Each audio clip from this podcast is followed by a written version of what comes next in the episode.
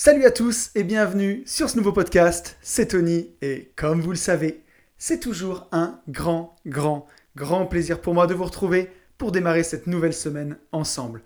Pour tous ceux qui ne me connaîtraient pas et qui me découvriraient avec ce podcast, je suis investisseur immobilier, lotisseur, marchand de biens et je vis de mon immobilier depuis 2018. J'ai écrit un livre qui s'appelle Riche de liberté et qui vous explique comment réaliser des divisions de terrain, des divisions parcellaires pour atteindre votre indépendance financière. Ce podcast, il s'appelle Riche de liberté. Je suis passionné de développement personnel et donc chaque semaine, je partage avec vous eh ben, toutes mes réflexions sur euh, ben, comment avoir une vie plus heureuse. Je voudrais qu'on commence ce podcast comme le veut la tradition par remercier tous les gens qui m'ont écrit depuis euh, la semaine dernière, tous les gens qui font euh, vraiment vivre ce podcast. Voilà, un grand merci à eux. Donc merci à Yann, Xavier, Nathalie, Sylvain, David, Jérôme, Anaïs, Loïc, Alexandre, Phil, Xavier, Alexis, Fabienne, Thibaut, Thibaut, Eric, Sacha, Aurélien, Gérald et Christophe. Un grand merci euh, à vous. J'espère que j'ai oublié euh, personne. Et voilà, vous êtes de plus en plus nombreux à, écouter le podcast. On est environ maintenant à ouais, 5000 écoutes par mois. Donc euh, je suis hyper content. Ça me fait vraiment, vraiment plaisir. C'est vraiment super.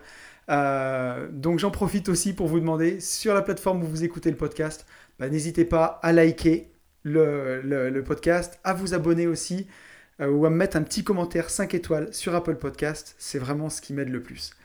Et avant de passer à la lecture des messages de la semaine dernière, je fais aussi une petite promo pour le podcast des Gentlemen Investisseurs. Ça, c'est du 100% immobilier si ça vous intéresse. Donc ça s'appelle les Gentlemen Investisseurs. Ça sort tous les vendredis à 10h. C'est avec mon acolyte Yann. Voilà, c'est un échange tous les deux. On revient sur des sujets d'actualité 100% immobilier. Mais pour l'heure, démarrons ce podcast d'une vie de liberté avec les retours sur le podcast de la semaine dernière. Donc le podcast de la semaine dernière, c'était une réflexion sur la seconde chance dans la vie. Est-ce que vraiment, quand on nous offre une seconde chance, bah, c'est la dernière, c'est une deuxième chance? Donc je vous invite à aller écouter le podcast si vous ne l'avez pas fait. Et je vais vous lire les messages, deux messages que j'ai sélectionnés, que j'ai reçus, qui m'ont vraiment fait plaisir. Un premier, c'est un message de Loïc. Loïc qui me dit Je viens d'écouter ton podcast sur la seconde chance. Quel dommage Tu expliques que l'on décide d'avoir de nouvelles chances, que lorsqu'on laisse une seconde chance à quelqu'un, on le condamne plutôt que de lui laisser une deuxième chance. Et tu finis par nous souhaiter de toujours avoir une seconde chance plutôt qu'une deuxième. Donc effectivement, apparemment à la fin du podcast, je vous ai souhaité d'avoir une seconde chance, alors que vraiment ce que je vous souhaite c'est d'en avoir une deuxième. Mais bon, faut pas m'en vouloir des fois au bout de 50 minutes. Je crois que j'ai la langue qui fourche. Donc euh, merci à toi Loïc d'avoir relevé le truc. Et euh, je vois que tu as suivi en tout cas. Hein.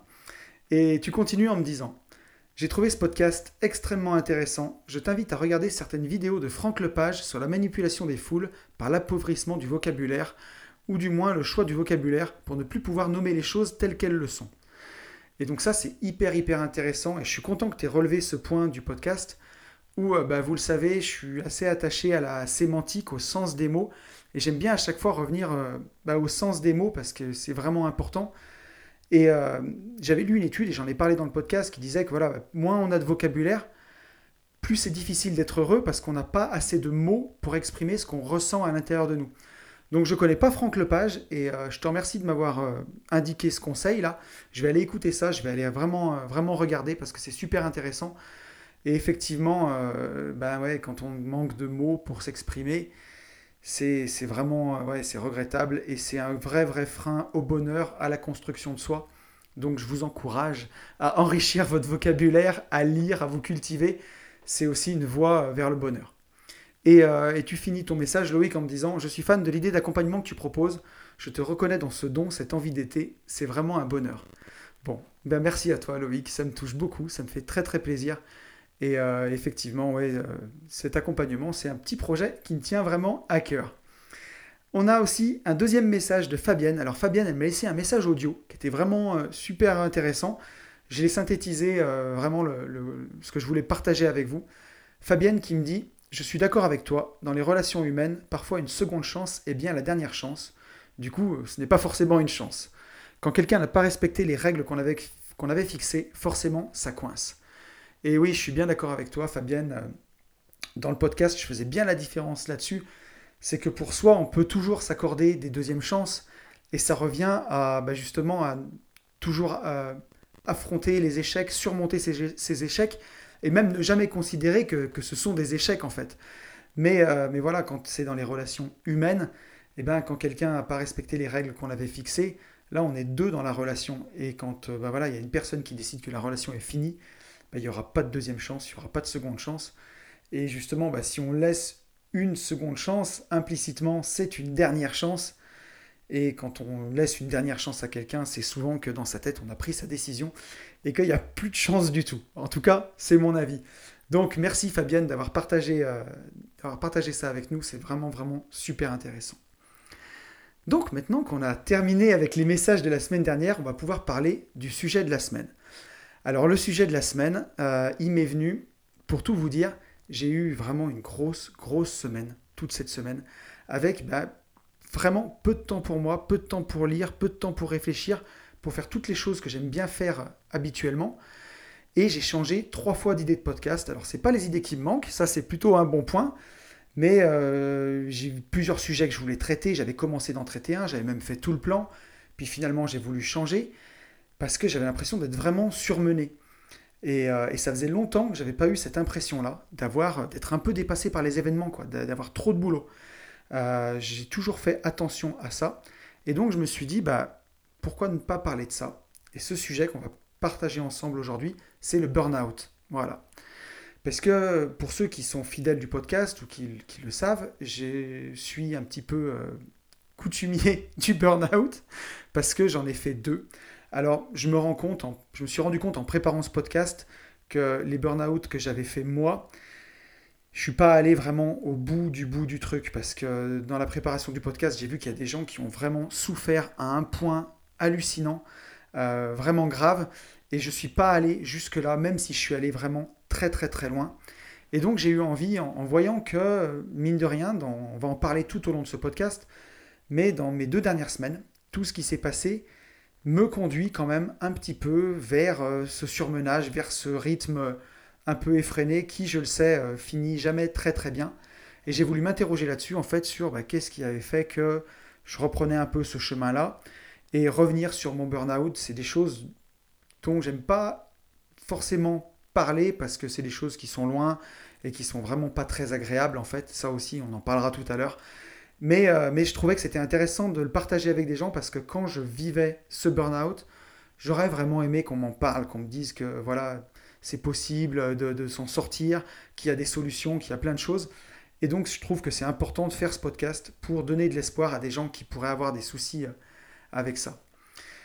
Donc, pour, pour cette introduction, en fait, euh, j'ai eu envie de parler de ça cette semaine parce que j'avais du mal à me concentrer sur un des sujets de podcast et je me suis dit, le plus simple, c'est que tu parles de ce que tu es en train de vivre en ce moment.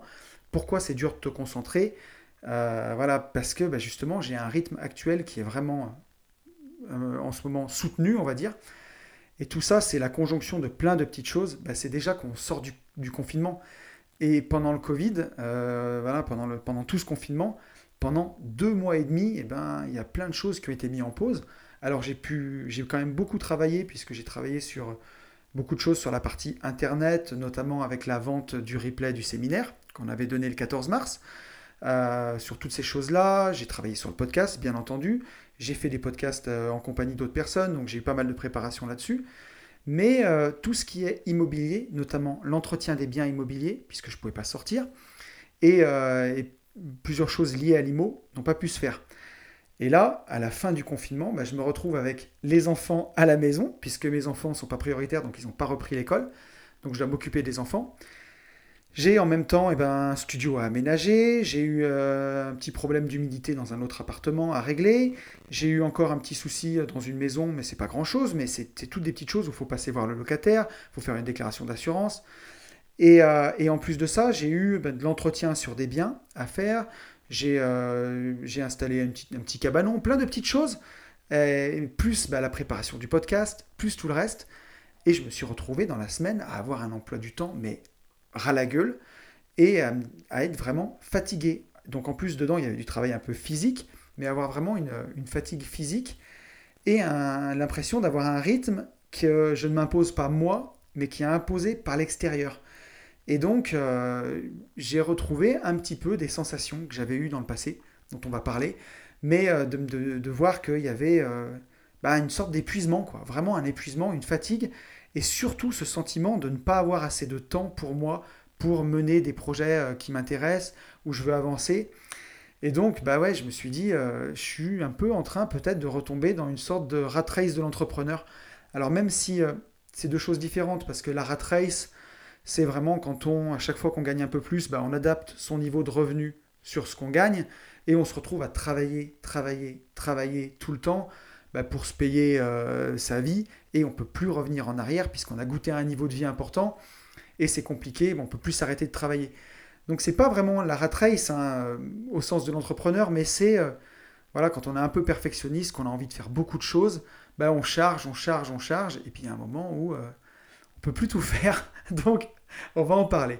Mais pour revenir au burn-out. Donc le burn-out, qu'est-ce que c'est? Donc c'est un terme qui est anglophone, hein, qui vient de l'anglais, to burn-out. Donc déjà rien quand on va voir l'étymologie, la, sémantique de ce mot, burn en anglais c'est brûler. Donc to burn out, quand on rajoute le, euh, suffixe à l'arrière, ça, ça veut dire épuisement en anglais. Mais burn out, il y a il y a vraiment un sens d'épuisement au sens on a épuisé les réserves. On est, c'est vide. Euh, on va dire ça pour le réservoir d'une voiture, par exemple, euh, en anglais. Burnout, c'est quand on a cramé toute l'essence. Donc c'est vide. Et vraiment, ce sentiment de vide, il est, euh, il est hyper important puisque justement, quand on fait un burn-out, c'est un peu comme ça qu'on sent. On se sent vraiment vidé, qu'on n'a plus d'énergie. Et aussi brûlé, ben ouais, parce que voilà, l'énergie brûle, quoi. Donc, euh, quand on va voir dans le dictionnaire, dans Larousse, ce mot, la, définition, puisque le mot a été intégré à la langue française, il a une définition, euh, c'est marqué syndrome d'épuisement professionnel caractérisé par une, une, fatigue physique et psychique intense, générée par des sentiments d'impuissance et de désespoir. Donc là, ça fait vraiment pas rêver. Hein. Donc épuisement, hein, on le voit, on est épuisé, c'est vide professionnel. Donc c'est quelque chose qui concerne vraiment le travail, le burn-out. Et c'est une fatigue physique qui peut être à la fois vraiment physique et psychique, fatigué dans la tête, intense. Et c'est généré par des sentiments d'impuissance et de désespoir. C'est quand on a l'impression qu'on ne peut plus agir, on est impuissant, on ne peut plus agir sur la situation. Et désespéré, bah, c'est qu'on a le sentiment qu'on ne peut rien y faire. Donc il y a vraiment une notion d'impasse là-dedans quand on est dans le burn-out. Et c'est pour ça que c'est si difficile d'en sortir, justement. C'est parce qu'on a l'impression qu'on est dans une impasse, quoi. Que voilà, y y a, on est arrivé face à un mur, on peut plus rien faire. Et le, le synonyme français, vraiment le mot français pour burn-out, ce serait surmenage. Voilà, le terme français. Et quand on va voir euh, dans la définition du surmenage, c'est marqué ensemble des troubles consécutifs à une activité physique ou intellectuelle exercer au-delà du seuil de la fatigue. Donc là, on le voit bien, hein, c'est euh, quand on fait un burn-out, il y a l'épuisement, on est vide et on va vraiment creuser. Quoi. Ça va au-delà de la fatigue. Quand on est fatigué, c'est une fatigue souvent euh, voilà, ponctuelle, mais le burn-out, c'est une fatigue où vous pouvez dormir, faire ce que vous voulez. La fatigue, elle est installée. Et elle est là, ça devient presque un état normal d'être fatigué. Et quand on va travailler, on va à chaque fois au-delà, au-delà de cette fatigue. Et c'est vraiment un syndrome d'épuisement général. Alors tout à l'heure, on va parler de mon histoire personnelle avec le burn-out et j'insisterai là-dessus, je vous l'expliquerai. Mais donc dans la définition générale, après, bah, quels sont les symptômes du burn-out? Les symptômes bah, communément admis, c'est un sentiment de fatigue, donc qui s'installe de façon pernicieuse. C'est-à-dire qu'on le le voit souvent pas. Et à chaque fois qu'on se rend compte qu'on fait un burn-out, très souvent, c'est trop tard. Et euh, voilà, on, on est déjà allé trop trop loin dans les symptômes qu'il y a, qui sont très importants, il y a une perte des émotions. C'est-à-dire que on a l'impression d'être vraiment vidé, voilà. On, ne ressent plus vraiment les émotions. Euh, tristes ou joyeuses, on est euh, comme sans âme, quoi, vraiment vidé. Et c'est aussi suivi par une grosse remise en question.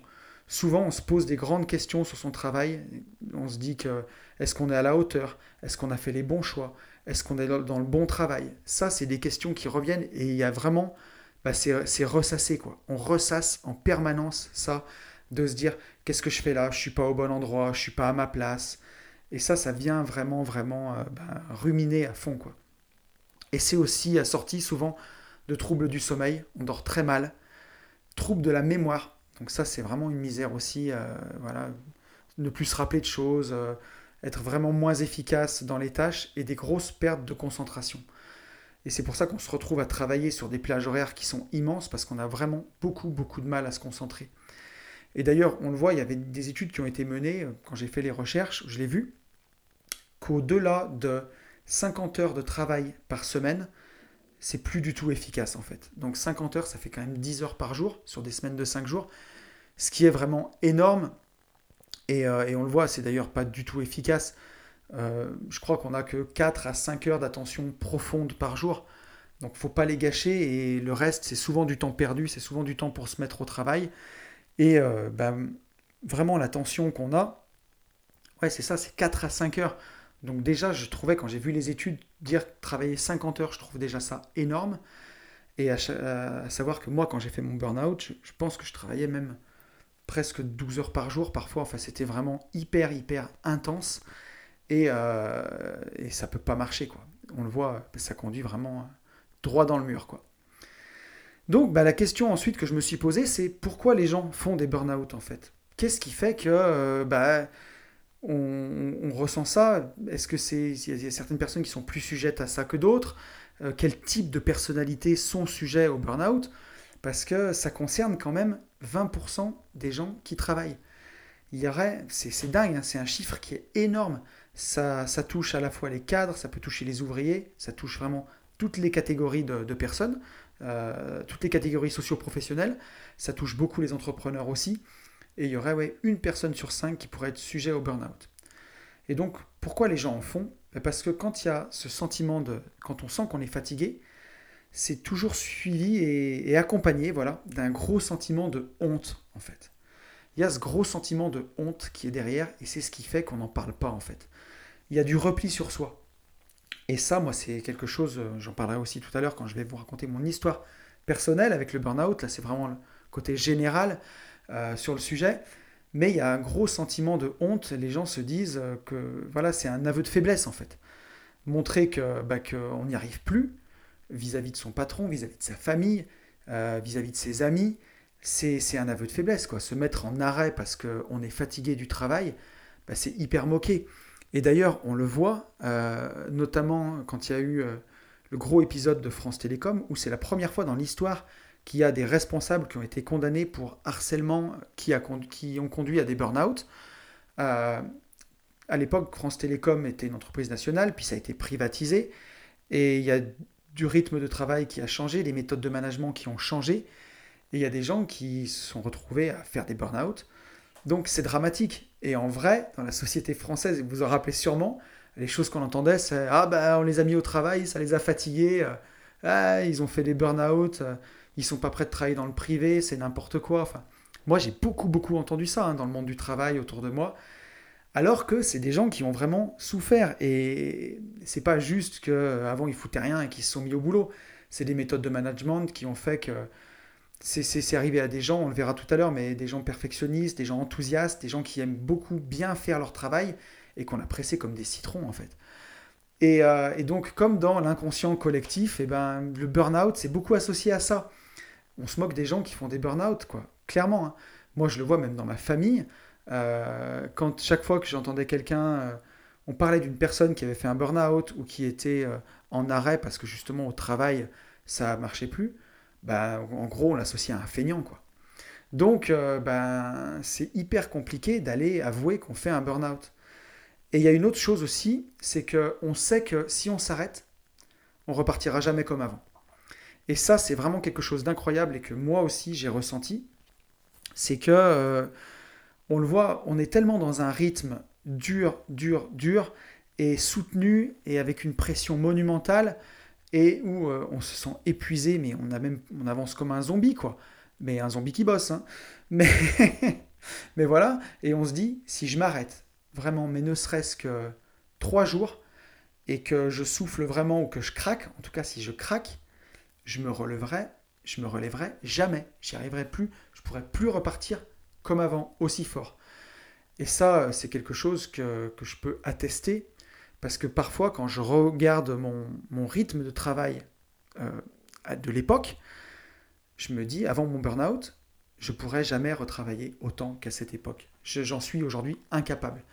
Euh, donc, euh, il y a vraiment cette notion-là. Et ça, ça peut faire peur parce que souvent, bah, dans, ça arrive à des gens qui ont des postes à responsabilité ou des postes où on a besoin vraiment d'eux et, euh, et on, ils se sentent indispensables. Ils se disent que s'ils s'arrêtent, bah, il y a beaucoup de, choses qui vont dépendre d'eux et qu'ils eh ben, ne peuvent pas. Et s'ils s'arrêtent, même pour souffler un peu, ils pourront jamais repartir comme avant.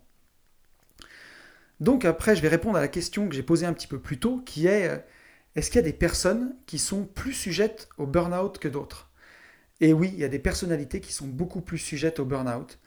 C'est souvent les personnalités enthousiastes. Alors on pourrait croire que c'est des gens qui sont dépressifs en fait, qui ont un fond dépressif, qui vont être euh, vraiment euh, sujets au burn-out, et en fait pas du tout. Les gens qui sont sujets au burn-out, c'est les gens enthousiastes, c'est parfois souvent les entrepreneurs, des gens qui vont vraiment de l'avant, mais justement qui vont trop loin et qui se brûlent. Il y a les perfectionnistes qui sont euh, très sujets à ça. Voilà, quand on aime le travail bien fait, quand on aime y passer du temps, c'est jamais bon d'être trop perfectionniste, puisque ben voilà, on, peut être vraiment sujet au burn-out. Et, aussi bah, tous les gens qui sont sur le modèle, voilà, travailler plus pour gagner plus. Quoi. Tous les gens qui n'ont pas peur de se dépasser, qui n'ont pas peur d'en faire plus, qui veulent, voilà, qui... Les gens ambitieux, souvent, les gens qui se chargent la mule, les gens qui aiment aussi aider les autres. Voilà, les gens altruistes, les gens qui, bah, aiment pas laisser bah, les autres dans la merde, les gens généreux. Euh, j'ai envie de dire presque les gens trop gentils. Bah, c'est souvent eux, et, trop gentils et enthousiastes, c'est souvent eux qui sont les plus sujets au burn-out. Donc euh, si tu te reconnais dans cette description, fais attention à toi. voilà, ne te laisse pas avoir. Et, euh, et maintenant, je vais te parler un peu de mon histoire personnelle avec le burn-out. Donc comment ça s'est passé? J'en ai déjà pas mal parlé dans le, podcast Qui suis-je? Mais je trouve que c'est important de revenir là-dessus parce qu'on va voir euh, bah, un peu les mécanismes qui s'installent là-dedans. Donc j'ai commencé à travailler dans l'entreprise familiale en 2007 et euh, c'était un rythme qui était vraiment harassant puisque ce boulot était à une heure de chez moi. Et à l'époque, je ne pouvais pas déménager parce que j'avais ma compagne et mes enfants. Euh, qui allait aller à l'école à côté, et je voulais pas déménager tout le monde, je voulais pas déraciner tout le monde. Donc c'était dans une ville qui était à une heure de route. Alors, une heure de route le matin, quand il n'y avait pas de bouchon, sachant que j'étais souvent à 6 heures du matin au bureau, entre 5h30 et 6 heures du matin. J'arrivais tous les matins au bureau, parce que les salariés embauchaient à 7 heures. Donc euh, c'était important d'être là, enfin ils embauchaient à 8 heures, mais beaucoup arrivaient en avance.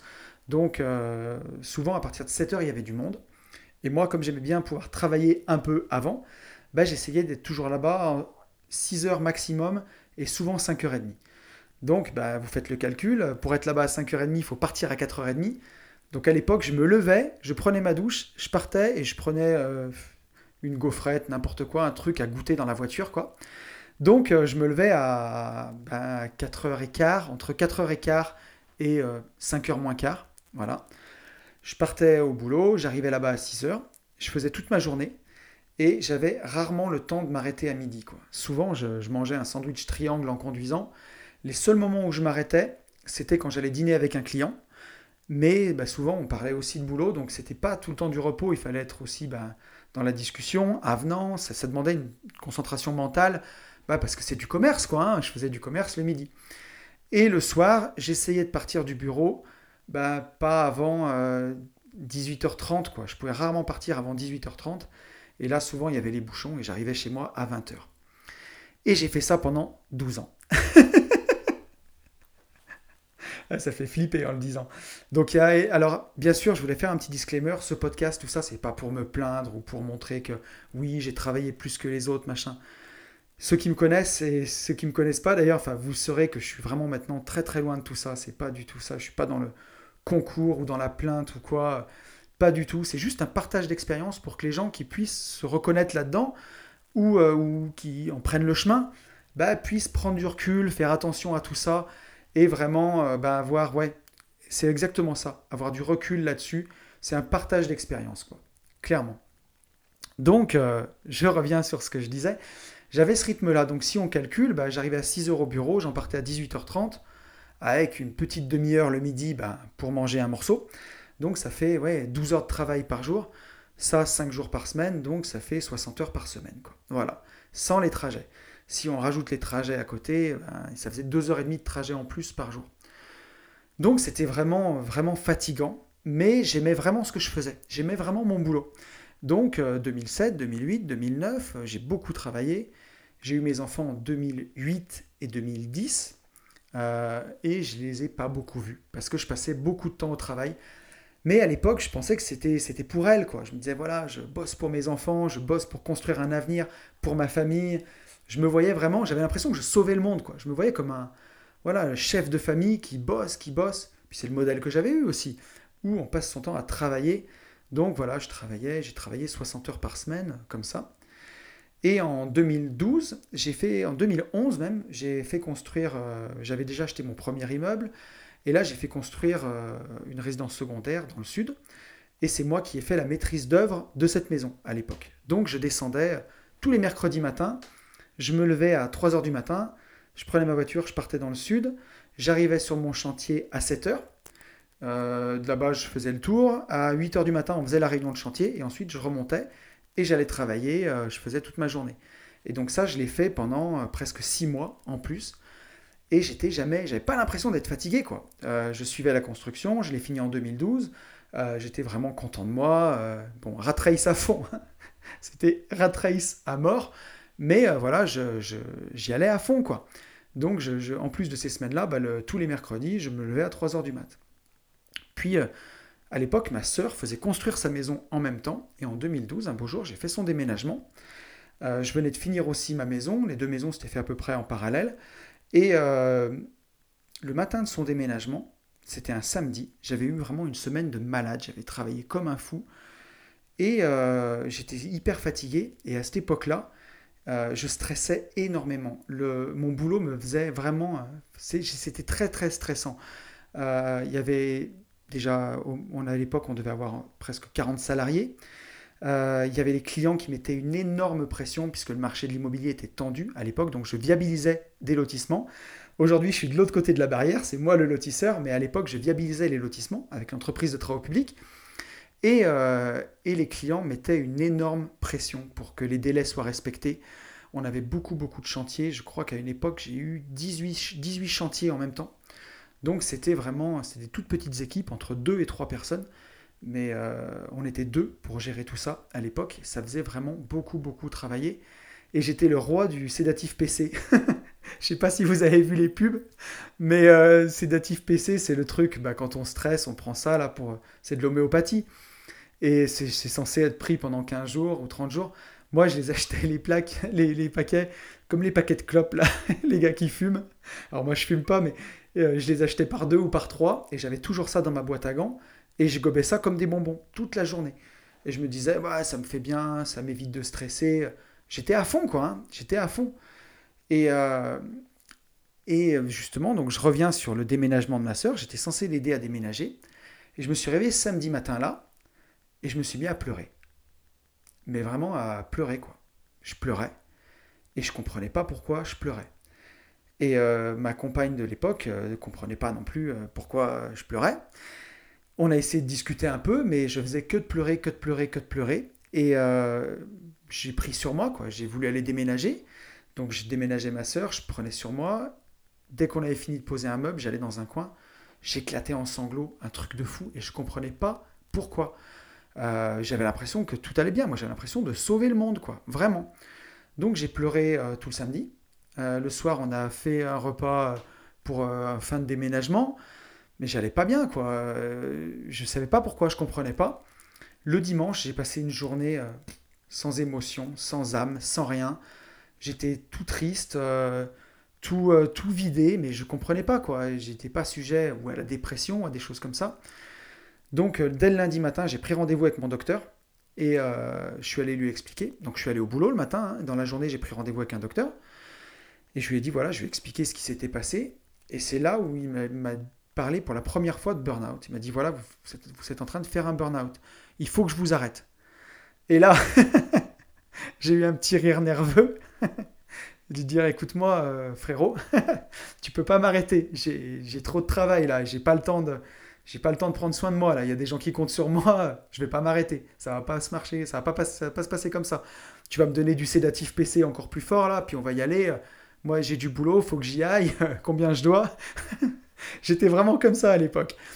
Et, euh, et, donc il a été très bienveillant et très gentil. Il m'a expliqué que voilà, si j'allais encore plus loin, j'allais vraiment me faire mal et euh, que ça allait se finir par euh, se mettre à vomir toute la journée, se rendre vraiment malade et être cloué au lit pendant un mois. Et euh, je connais des gens à qui c'est arrivé, qui sont allés beaucoup plus loin. Donc je lui ai dit, qu'est-ce qu'il faut que je fasse? Donc on a beaucoup parlé de mon travail. Et là, quand il a vu mon rythme et que je menais ça depuis 5 ans, il a un peu halluciné. Il a vu que je passais jamais très peu de temps avec mes enfants, qui à l'époque avaient 2 et 4 ans. Et donc il m'a dit, vous allez commencer par prendre tous vos mercredis après-midi.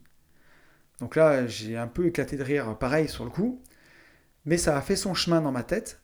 Et après, ben, j'en ai parlé avec mes associés, je leur ai dit, voilà, maintenant, le mercredi après-midi, je vais rentrer, et je vais le passer, je vais couper mon téléphone, et je vais le passer avec mes enfants. Et, euh, ça a été vraiment salutaire. Ça a été... Euh, alors c'est des choses dont j'ai du mal à parler aujourd'hui, parce que euh, c'est pas des bons souvenirs, clairement.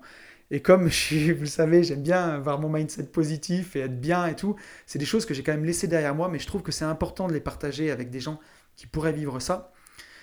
Je me suis un peu replongé dans ce que je ressentais à l'époque, et vraiment pour moi, ça a été un renouveau. J'ai eu l'impression de redécouvrir mes filles qui avaient 2 et 4 ans, de passer du temps le mercredi après-midi avec elles, à juste aller au parc. Pour moi, vraiment, c'est horrible à dire comme ça, j'hallucine même quand je le dis, mais voilà, aller au parc avec elle et regarder faire du toboggan, je m'emmerdais, quoi. Ça me faisait chier. J'avais l'impression de me dire, euh, ouais, euh, je me disais vivement qu'elle soit grande, qu'on ait des discussions, quoi. Je parlais comme ça. C'est ahurissant, c'est dingue, c'est hallucinant. Mais pour moi, je me disais, euh, voilà, c'est pénible, quoi. Avant ça. Et après avoir passé du temps avec elle le, mercredi après-midi, bah, j'ai redécouvert le bonheur d'être avec ses enfants. Alors vous allez me dire, il y avait quand même des week-ends hein, dans tout ça. Mais souvent, mes week-ends, je passais mon samedi après-midi entier à dormir. Et après, bah, je voyais quand même mes copains. enfin, on voyait les amis le, le, samedi soir, euh, des fois la famille le dimanche. Et quand on est dans un rythme comme ça, tout passe tellement vite. J'ai l'impression que ces 12 ans que j'ai passés à ce rythme-là, c'est, c'est un éclair, quoi. C'est vraiment un magicien qui fait apparaître une flamme et disparaître c'est passé hyper, hyper vite quand on a un rythme comme ça. Et c'est dangereux parce qu'on brûle sa vie, quoi, clairement. Et donc d'avoir pris ces mercredis, eh ben, ça m'a redonné un renouveau et ça m'a fait vraiment, vraiment du bien. Et du coup, ben, la pression est redescendue. Alors j'ai pas été vraiment pas été bien et sans émotion, sans rien pendant au moins 15 jours à cette époque. Mais euh, c'était une première alerte quoi. Alors pour les gens qui ont fait un burn-out très poussé, ils vont peut-être rigoler hein, quand je leur dis que j'ai passé euh, une, journée à pleurer et deux semaines à être vraiment down. Mais euh, pour moi, à l'époque, c'était vraiment, vu le rythme que j'avais, ce premier coup de frein était incompréhensible pour moi. Pour moi, j'étais une machine, une machine de guerre. Et à l'époque, je faisais beaucoup de sport en plus, par-dessus. Je m'entraînais beaucoup en musculation à l'époque. Euh, pour moi, j'étais une machine. Et donc, ça a continué comme ça. Et puis, euh, malheureusement, en 2015, euh, je me suis séparé. Euh, et là, il a fallu que je voulais absolument avoir une garde alternée de mes enfants. C'était quelque chose pour moi qui était très important. Donc, il a fallu que j'aménage mes horaires. Et coûte que coûte. Et c'était très, très, très compliqué de trouver du temps. Donc, à l'époque, ma maman m'a beaucoup aidé pour la garde de mes enfants, pour les garder. Et pour pouvoir les avoir une semaine sur deux, pour pouvoir aménager les choses comme il faut. Euh, alors je m'entendais euh, très bien avec mon ex-compagne, c'était pas un problème comme ça, c'était plus un problème vraiment d'organisation, de, comment faire pour pouvoir accueillir mes filles une semaine sur deux quand on passe son temps à travailler. Et là, bah, j'ai retourné le truc dans tous les sens. C'était la folie et je les faisais beaucoup, beaucoup garder. J'arrivais, j'avais gardé le même rythme en fait. Hein. Le matin, j'avais ma maman qui venait chez moi pour s'occuper de mes enfants à 5h du matin. Et je récupérais mes enfants, elle venait chez moi, les, les chercher à l'école, et je rentrais chez moi à 7h30, 8h du soir. Et j'ai tenu comme ça pendant six mois. Et c'était euh, en train de me déchirer, quoi. Mais de me déchirer complètement. Et, euh, et comme j'étais hyper entier, ben, je donnais tout dans mon travail. Et j'avais l'impression de sous-traiter l'éducation de mes enfants. Et c'était insupportable. C'était hyper, hyper dur. J'avais cette pression d'être tiraillé entre ma famille avec qui j'avais des obligations euh, morales et parce que j'avais envie, parce que j'avais redécouvert depuis 4 ans ce bonheur de m'occuper de mes enfants. Et euh, voilà, j'avais besoin de, m'occuper d'elle, d'être avec elle, c'était hyper important. Et en même temps, bah, cette pression d'être au travail, et j'ai craqué, j'ai explosé en plein vol euh, au début de l'année 2016. Ça s'est traduit, j'étais dans ma douche, ça j'en ai parlé, et j'ai ressenti une violente douleur dans le cou. Et en fait, je suis allé passer des IRM, c'était horrible. Hein. Je prenais de la cortisone, euh, le docteur m'avait tout de suite donné de la cortisone, prescrit un IRM que j'ai fait hyper rapidement en urgence. Et là, on a vu que j'avais des hernies cervicales. Donc ça, c'était dû à la position en voiture, parce qu'à l'époque, je roulais beaucoup, je faisais presque 90 000 km par an. Donc c'est quelque chose qui, voilà, qui laisse des traces. Et, euh, et à cette époque, j'ai eu euh, ça, c'est des choses ouais, dont je ne me rappelais pas de tout et je, m'en rappelle en y pensant. Je ne vais pas trop m'étendre sur le sujet, mais euh, ça aurait pu être très grave et j'ai un kiné qui m'a vraiment sauvé. Donc ça m'a demandé de prendre beaucoup de temps pour moi, pour me guérir, pour, euh, voilà, pour guérir ça. J'en parle dans le livre, dans Riche de liberté, dans l'introduction. Et, ça a été une époque qui était vraiment très très compliquée, puisque bah, j'étais diminué physiquement, j'ai craqué mentalement, bien entendu. Là, je me suis remis à pleurer, pareil, à être euh, vide et à me dire que je passais à côté de ma vie. Donc là, il y avait bien tout ce qu'on a vu tout à l'heure de la rumination. Je me sentais vidé. Je ruminais. Je me disais que ce boulot n'était pas pour moi, que je valais mieux que ça, que je devais changer de vie, que je devais faire autrement. Et, euh, là, c'était vraiment, vraiment très compliqué. Et euh, je me souviens à tel point, c'était une telle pression, tout ça. C'était tellement angoissant, cette pression, que jamais été suicidaire, et il y a des gens qui se suicident à cause du burn-out, ça peut conduire jusqu'au suicide. Mais je me rappelle une fois avoir pensé, et ça c'est vraiment hallucinant, en conduisant sur la nationale, me dire, bah, s'il y a un camion qui passe, tu te rends compte, tu tirerais le volant euh, un coup euh, à gauche, et au moins tout s'arrêterait. quoi. Et après, bah, c'est quelque chose que j'ai vite chassé de ma tête, mais c'est quelque chose qu'à un moment, j'ai pu penser. quoi. Donc je trouve ça dingue, et aujourd'hui, quand je vois ma vie, quand je vois ce que je fais, quand je vois le bonheur que j'ai tous les jours de, pouvoir travailler sur mes projets. J'hallucine d'avoir pensé ça un jour. Et je préfère justement le dire, j'hésitais à le dire dans le podcast, mais je me dis, ça peut aider des gens, et c'est ça qui est le plus important en fait, de voir que si vous commencez à dériver vers ce genre de choses, bah, il faut vraiment tout de suite, tout de suite tirer la sonnette d'alarme. C'est très grave. C'est pas juste des pensées, c'est grave. Donc, il euh, faut vraiment faire attention. Et euh, et en fait, là, ben, je me suis dit, voilà, j'étais au pied du mur, quoi. J'étais au bout du bout, fatigué euh, physiquement, fatigué psychiquement, au fond du trou. J'avais une entreprise qui comptait sur moi, j'avais des enfants qui comptaient sur moi, et je me sentais vidé. C'était fou, quoi. Euh, j'avais vraiment une pression, on va dire, externe qui était euh, énorme. Et, et, donc, il a fallu que, ben, que je prenne le taureau par les cornes, en gros. Et c'est là où on verra que la résilience, elle est très importante dans le burn-out et on n'est pas tous égaux là-dessus. Euh, on le verra à la fin dans les petites solutions que je vais essayer de vous donner, de vous partager. Mais la résilience est très importante puisque là, j'ai trouvé quand j'étais au fond du trou, comme une seconde force de vie, mais vraiment hyper importante. Je sais pas, comme une flamme qui est venue en moi où je me suis dit, mais voilà, j'avais déjà lu des livres sur l'indépendance financière avant. Le premier, je l'ai lu en 2011. Euh, je crois, c'était Tout le monde mérite d'être riche d'Olivier Seban. Puis après, il y a eu des pauses, mais vraiment, j'avais commencé à prendre une petite claque avec tout ça, à y réfléchir. Et à cette époque-là, j'investissais. J'avais déjà deux immeubles, j'avais déjà euh, plusieurs biens immobiliers. Donc, euh, j'étais vraiment déjà un investisseur immobilier en plus de tout ça.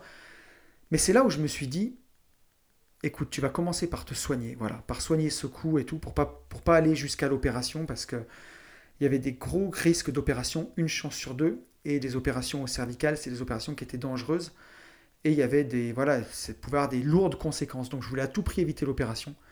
Donc la première chose que j'ai fait, c'est que je me suis soigné. Là, j'ai eu un super bon kiné. D'ailleurs, s'il écoute, je le remercierai jamais assez euh, de m'avoir sauvé, parce que c'est vraiment le mot.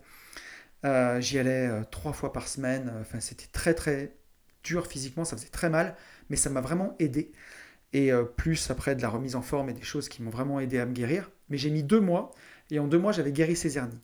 Et ensuite, j'ai eu vraiment cette flamme au fond de moi de me dire que ma décision, elle était prise en fait. En 2016, elle était prise que j'allais quitter cette entreprise sous trois ans. Et je l'ai quitté effectivement deux ans et demi après. Et là, je me suis dit, maintenant, tu vas tout mettre en œuvre pour atteindre ton indépendance financière. Et ça, c'était ma lumière, mon phare à l'horizon. Et toutes les actions que j'ai faites ensuite, elles ont été guidées par cette envie d'indépendance financière et de liberté. Et je voyais mes enfants en toile de fond, et ça, et c'était mon pourquoi, c'était mon objectif. Et tout ce que je faisais me guidait vers ça. Donc après, toute la pression que j'ai eu à subir quand je me suis relevé, euh, mon mindset, il s'est changé avec le temps. Là, j'ai commencé à lire énormément de livres sur le développement personnel.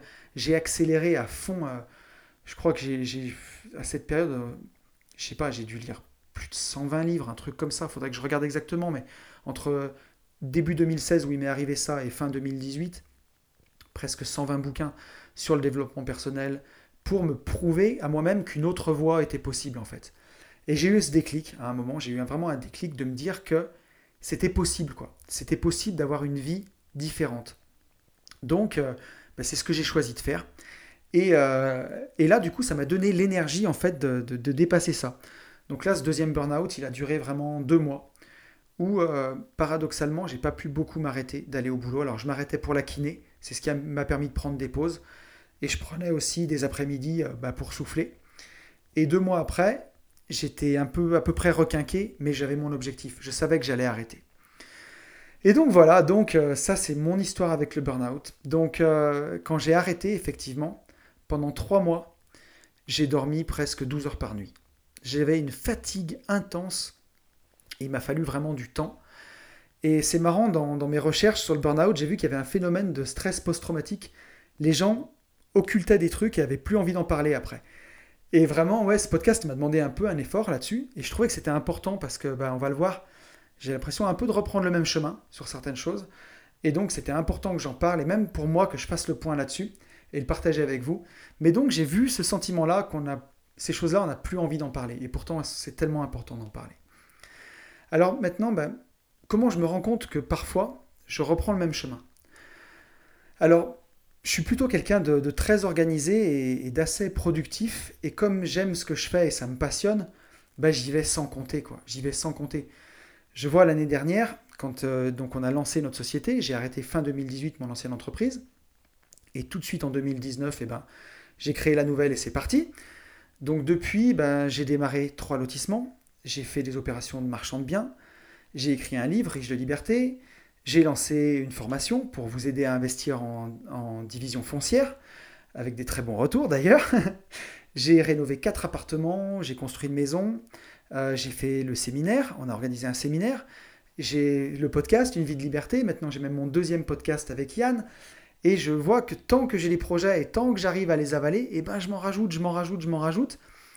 Mais euh, autant avant, c'était une pression externe que j'avais, euh, puisque c'est les autres qui me l'imposaient, c'était mes salariés, surtout les clients, euh, et c'était très compliqué, tout ça. Là, on va dire que c'est une pression qui me vient de l'intérieur, en fait, une pression interne, que moi, je, je m'impose, en fait.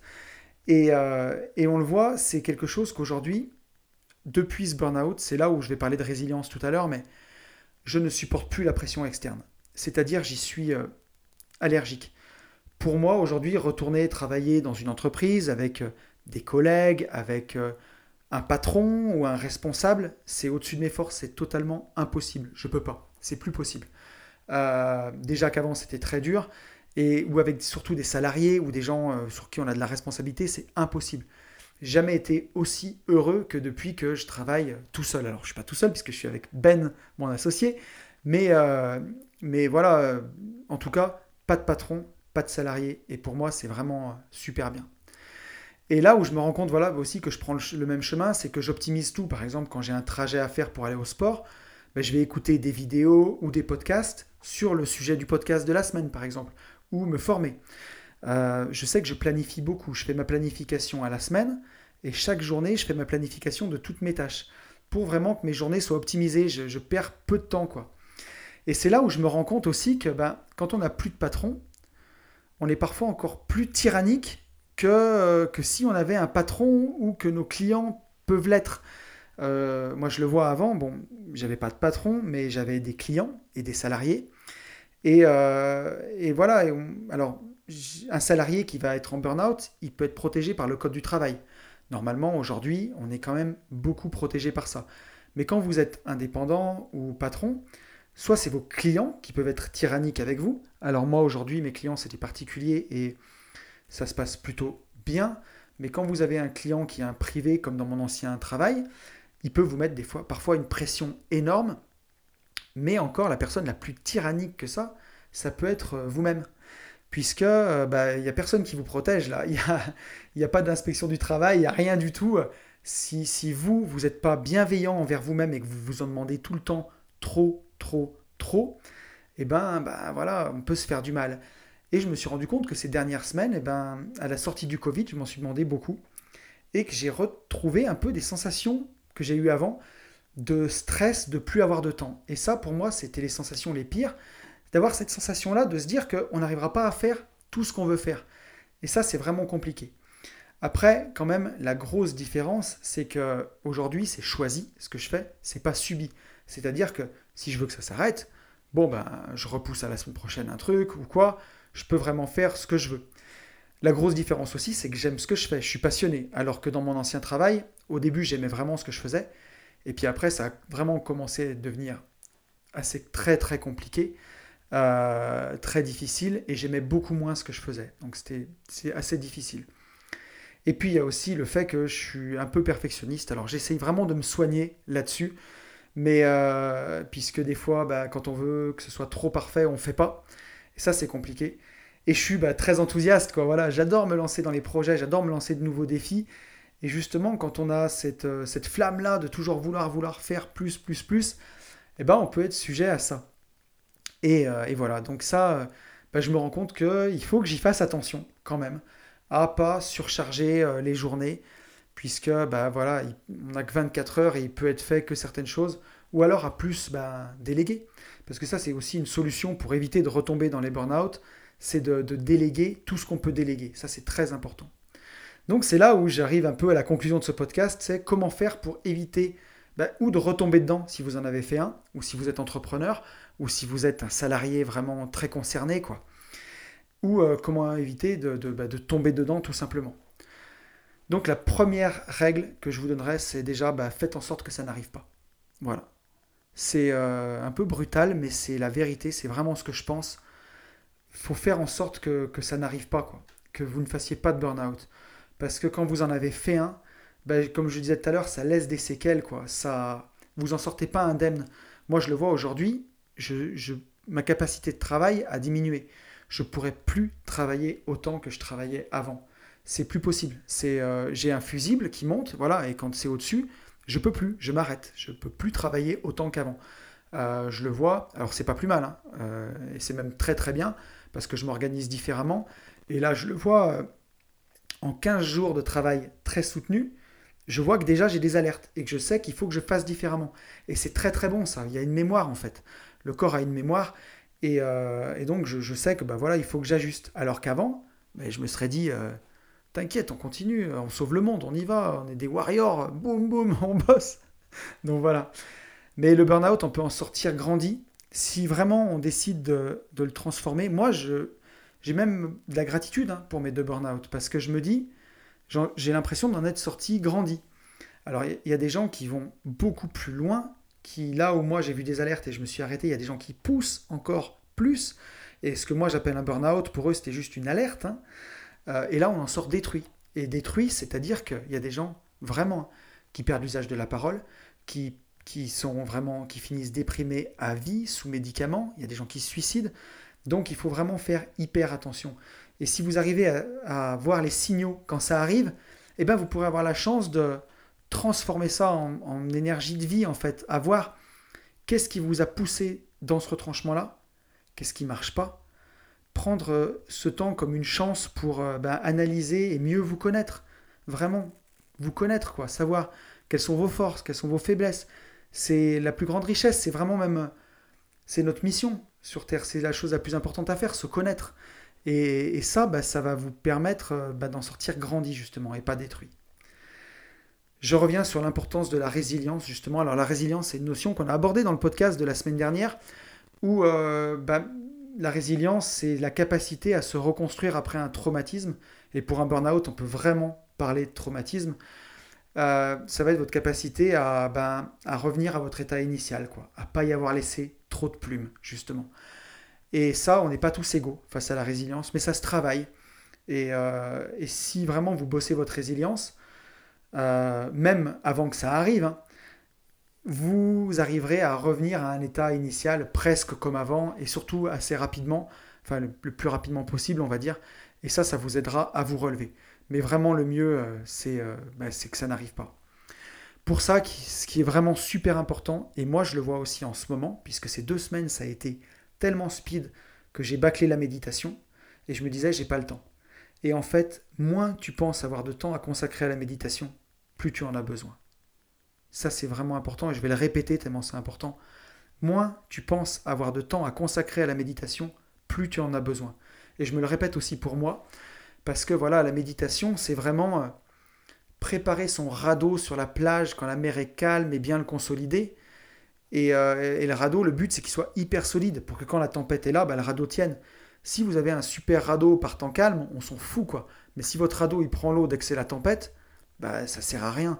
Donc la méditation, si on l'abandonne dès que ça commence à devenir compliqué, on s'égare quoi. Et ça, je le vois aussi pour moi où bah, on a tous besoin de travailler, j'ai aussi besoin de travailler là-dessus, parce que ces deux semaines, je l'ai un peu bâclé. Quoi. Il y a des jours où elle a sauté, il y a des jours où elle était plus courte, et c'est pas bon, parce que bah, je pense que si j'avais vraiment fait ma méditation comme j'aurais dû la faire à ce moment-là, bah, ces deux semaines-là seraient peut-être passées beaucoup mieux. Voilà. Et, euh, et, justement, dans les choses qui peuvent vous aider à tomber là-dedans, bah, il y a l'indépendance financière, qui, euh, si vous l'avez, ben, vous aurez... Euh, un peu cette épée de Damoclès de ne pas pouvoir vous arrêter qui sera enlevée. Donc, euh, bah, je trouve que c'est ça qui est super parce que, vous le savez, aujourd'hui, j'ai lancé l'accompagnement Une vie de liberté. Alors, d'ailleurs, il me reste une seule place maintenant parce que j'ai limité à 5 personnes. Et à l'origine, quand j'ai fait mon deuxième burn-out en 2016, j'ai voulu aussi atteindre l'indépendance financière pour ça. Parce que je me suis dit, quand tu seras sorti de ça, peut-être que tu pourras aider des gens à aller mieux. Si vraiment tu arrives, toi, à changer et à changer de vie, à le faire, bah, tu pourras aussi aider des gens à changer de vie parce que tu seras légitime, tu l'auras fait. Et, euh, c'est vraiment ce que je voulais, être indépendant financièrement pour faire ça sans pression. Parce que je me disais, bah, si tu n'es pas indépendant financièrement et que tu te lances dans le coaching, eh ben, tu vas le faire pour gagner ta vie. Donc tu vas peut-être avoir la pression de prendre plus de clients, ou euh, voilà ou de, de, bâcler certaines choses parce que tu auras la pression de gagner ta vie, de, remplir le frigo avec ça. Et donc, bah voilà, c'est l'indépendance financière pour ça, c'est super parce que ça vous permet de, voilà, de souffler, de vous dire tranquille. Ce qui n'est pas fait cette semaine, ce sera fait la semaine prochaine. De toute façon, tu as tes loyers, tu as tes placements, le frigo se remplit tout seul, c'est cool, prends ton temps et après, bah, tu pourras développer tes autres projets à ton rythme parce qu'il faut aussi respecter son rythme. Je sais que vous écoutez le podcast et vous êtes comme moi, vous êtes déjà enthousiaste, vous avez envie d'avancer, vous avez envie de faire vos projets. Parfois, vous êtes frustré parce que ça prend trop de temps, parce que ça va pas comme vous voulez. Mais en vrai, c'est pas grave. C'est voilà, euh, faut du temps au temps. L'important, c'est d'avancer un petit peu chaque jour. Vous vous rendez compte, un placement financier qui ferait 1% par jour?